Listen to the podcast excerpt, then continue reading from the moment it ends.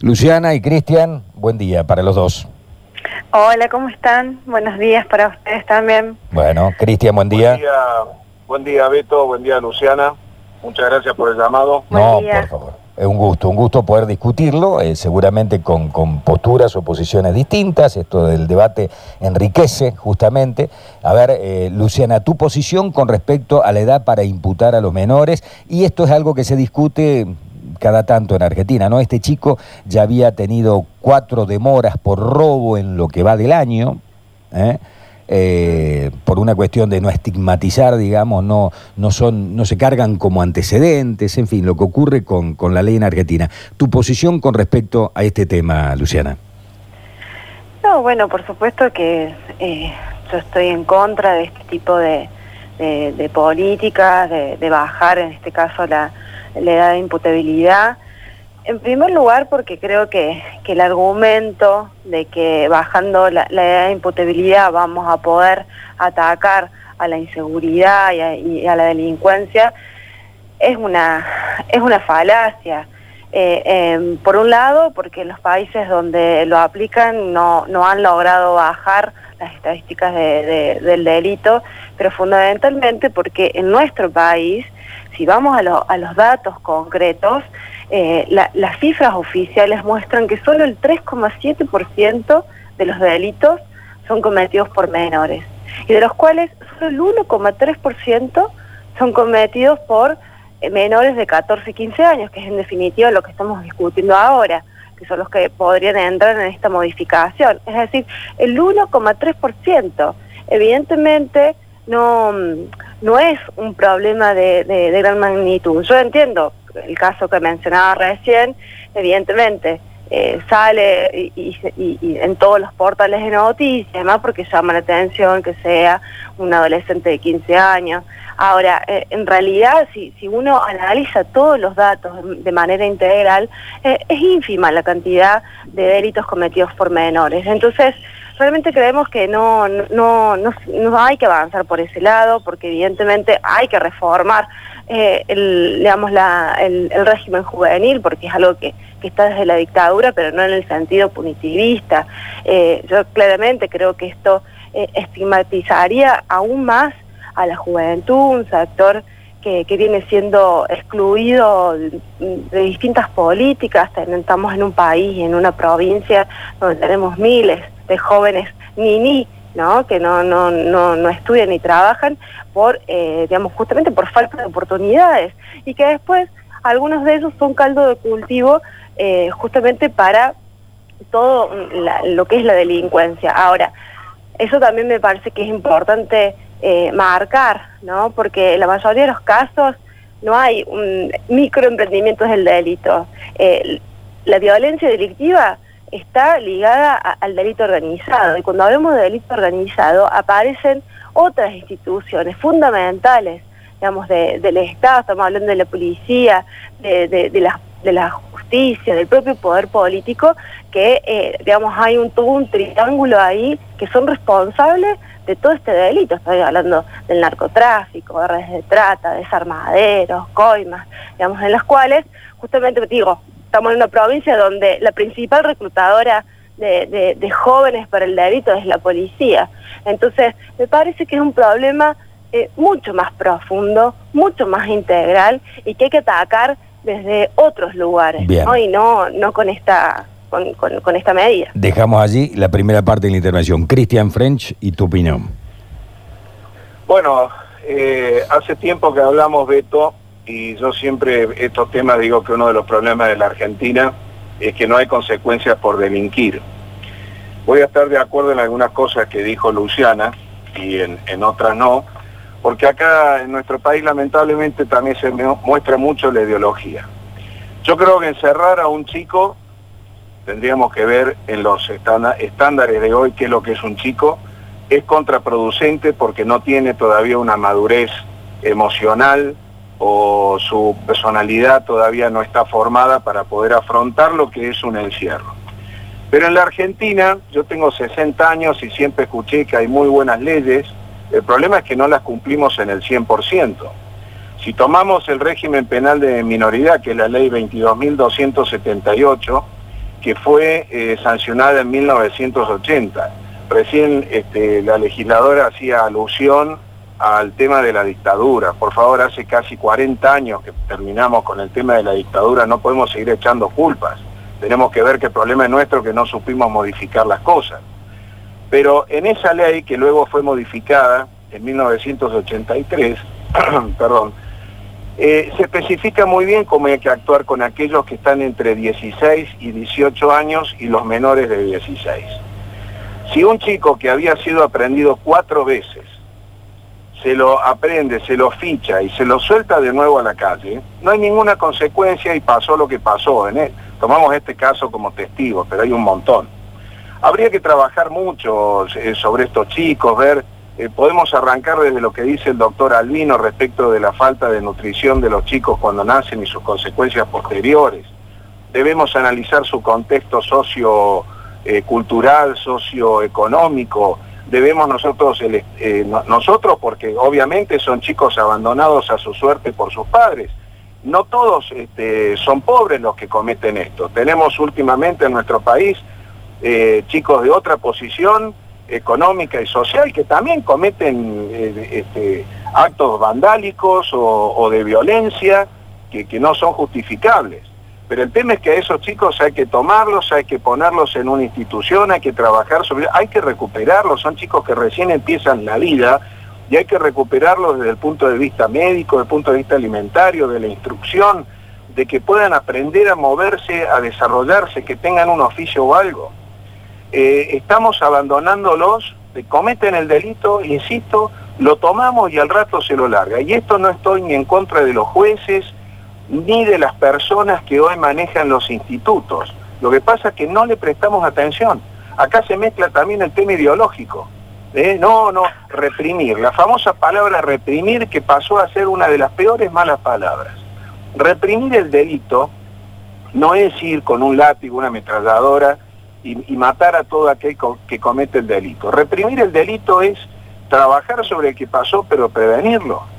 A ver, estos chicos con esta edad son lo dijo recién este, Luciana y coincido con ella, el narcotráfico se apodera de ellos. Los hace adictos, los hace dependientes. Tendríamos, tenemos, tenemos que trabajar muchísimo sobre eso. Ahora, con respecto a bajar la edad para imputar a un menor, vos decís, no tiene que ir preso un chico de 15 años porque no está preparado, digamos. ¿Y, qué hacemos? Porque también vos decís, la puerta es giratoria, entran y salen. Este chico tenía cuatro entradas a la policía, ¿no? Por, por robo. Y terminó este con robo, tenía un arma. Eh, y con ese arma terminó matando a esta persona, a Dimitri, digamos. ¿Qué hacemos con estos pibes? En mi caso, Beto, vuelvo a insistir, ese chico ya no puede volver a la sociedad. Pero tampoco lo podemos mandar a una, a una cárcel con un régimen carcelario tal. Hay que ponerlo, eh, eh, después de hacer un estudio médico sobre él, de hacer un estudio socioeconómico, socioambiental, hay que tenerlo en un instituto, el tiempo y los años que hagan falta para sacarlo del ambiente en el que se mueve, recuperarlo del tema del narcotráfico, si es que está, este, se ha caído en eso, y darle herramientas para que se pueda defender el día de mañana. seguramente ese chico no, y, y, lo que ha pasado este año, que no ha ido al colegio, no ha tenido esa contención, no la tiene en su casa. Entonces, vos me decís, bueno, viene un chico de 14 años, viene un chico de 16 años o de 15 años, no importa, hasta los 18, todos a estos institutos y si ingresó a los 15 años y me lleva 5 años recuperarlo, bueno, saldrá a los 20.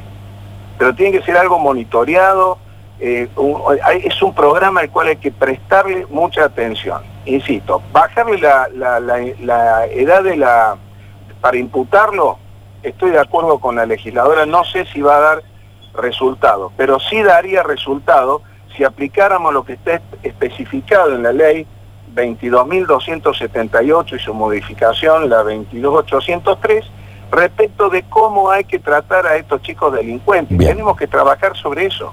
Nuestra sociedad está en, está en caída libre, en una decadencia total.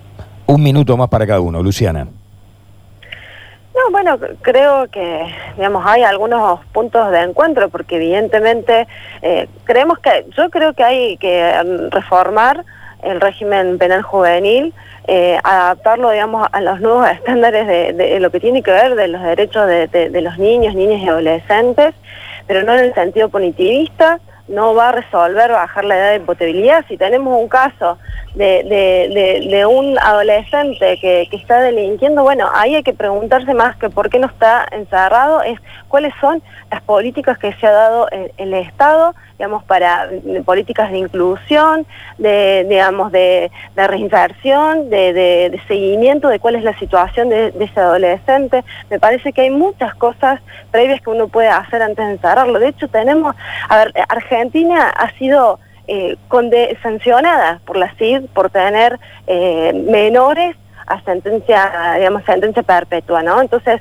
creo que, el camino es para otro lado. Tenemos las cárceles abarrotadas de jóvenes pobres, ¿no? Porque eso también hay que decirlo, hay que hacer un análisis de la población carcelaria que tenemos en, nuestro país y eso no resuelve nada, digamos. Entonces, eh, me parece que, este debate se instala muchas veces, por, insisto, por casos muy puntuales, pero hay que tomar la integralidad del problema y sobre todo ver la responsabilidad, porque siempre, por acción o omisión, el Estado es responsable de todos los hechos delictivos. Y ahí es donde hay que poner la lupa. Bien.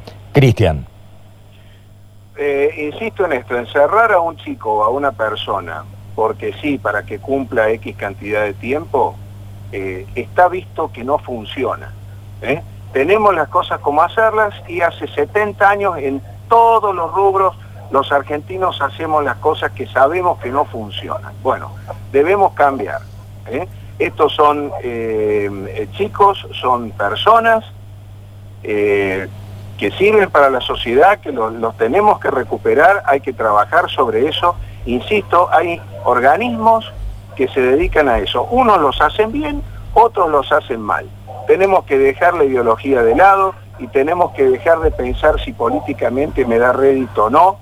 El chico, cuando yo digo imputarlo penalmente o civilmente, no, pero su, su condena, pongámoslo entre comillas, va a ser ir a un lugar donde lo vamos a recuperar y llevará el tiempo que lleva con gente proba y que vaya rindiendo cuentas de lo que se va haciendo. Y no que cambie cada cuatro años de, acuerdo al régimen político. Y dejemos la ideología de lado. Yo creo que todos podemos estar de acuerdo con esto. Lo que pasa es que no ocurre, ¿no? Van 38 años. Hoy justamente un aniversario, ¿no? De nuestra democracia. Eh, y, no cambia la cosa, digamos, no mejora el sistema penitenciario nacional, no mejoran los institutos de menores, no mejora, empeora la situación del país, cada vez hay más pobres, cada vez hay más chicos pobres, cada vez son peores los, el sistema educativo, hay un fracaso absoluto, la independencia del Poder Judicial es un combo, ¿no? Es un combo muy peligroso y también, como hemos dicho en otras oportunidades, este, Beto, eh, se trata primero de hacer algo en conjunto. ¿eh? Juntémonos todos. Todos hemos sido víctimas de algún eh, eh, hecho delictivo producido por menores. Muchos, todos. En los últimos años, si no le tocó a un hijo, le tocó a un amigo, le tocó a un pariente, bueno, ¿qué pasó después? ¿Qué, qué fue de, la vida de ese tipo que, que delinquió? Ahí hay una estadística muy importante, altísima eh, reincidencia tiene la gente que ha ido delinquiendo en su vida. ¿no? no, estamos trabajando en eso. Y no hay que tenerle miedo a la mano dura, hay que tener tolerancia cero con el mayor, aplicarle lo, que dice la ley, y con los menores hay que trabajar en ellos para recuperarlos.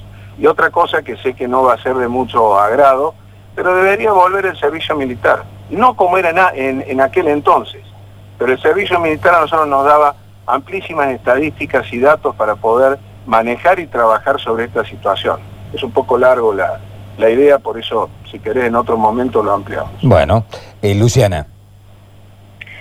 No, yo coincido en que tenemos un combo de, varios factores que hacen que la situación eh, sea esta.